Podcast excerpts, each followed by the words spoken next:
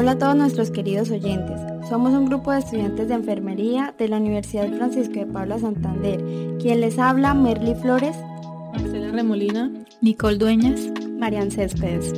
Este podcast está basado en la lactancia materna bebé saludable y hoy les hablaremos acerca de un tema muy bonito e interesante para muchas personas, el cual es lactancia materna.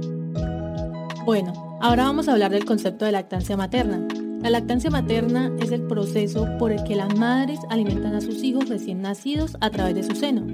Eh, es conocido de que los senos segregan leche inmediatamente después del parto, que debería ser el principal alimento del bebé. Y según la encuesta nacional de situación nutricional de Colombia, en SIN, para Colombia el 72% de los menores de 2 años recibió lactancia materna en su primera hora de vida. La lactancia materna exclusiva, aproximadamente uno de cada tres niños menores de 6 meses, que corresponde al 36,1%, fue alimentado solo con leche materna. Es importante tener en cuenta los beneficios de la lactancia materna para el bebé según el Ministerio de Salud Pública. Los más comunes son el contenido de anticuerpos que protege de enfermedades prevalentes de la infancia como es la diarrea, alergias, asmas y las infecciones respiratorias. Además, disminuye el riesgo de la desnutrición y reduce de 1.5 a 5 veces el riesgo de muerte súbita en los bebés. La leche materna, además de ser de fácil digestión, ayuda a disminuir los cólicos del bebé Contiene los líquidos y electrolitos suficientes para su hidratación. Además, tiene efectos de largo plazo en la salud, ya que disminuye la probabilidad de desarrollar en la edad adulta enfermedades crónicas como la obesidad, la diabetes, enfermedades cardiovasculares, diabetes tipo 1 y tipo 2, leucemias e hipercolesterolemias.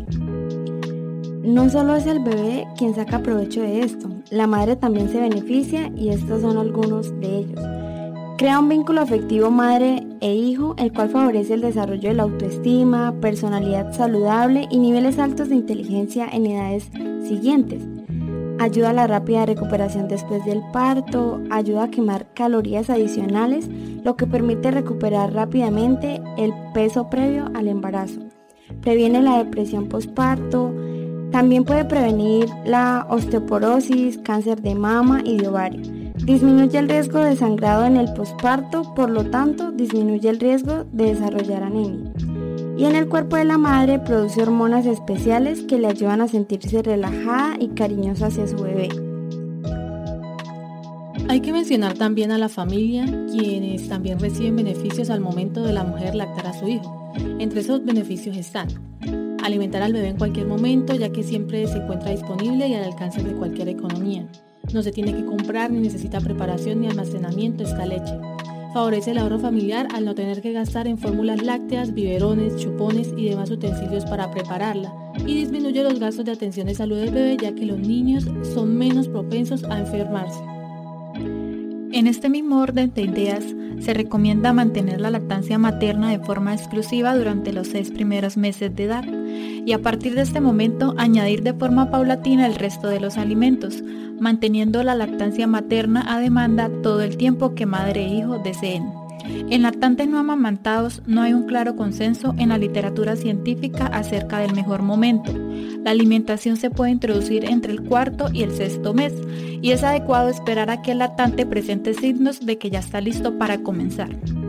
Hasta la fecha no hay recomendaciones claras para el recién nacido prematuro, que nos referimos a que es nacido antes de las 37 semanas de edad gestacional. Las pautas actuales para la introducción de la alimentación complementaria en los recién nacidos a término no se puede aplicar directamente a los recién nacidos prematuros.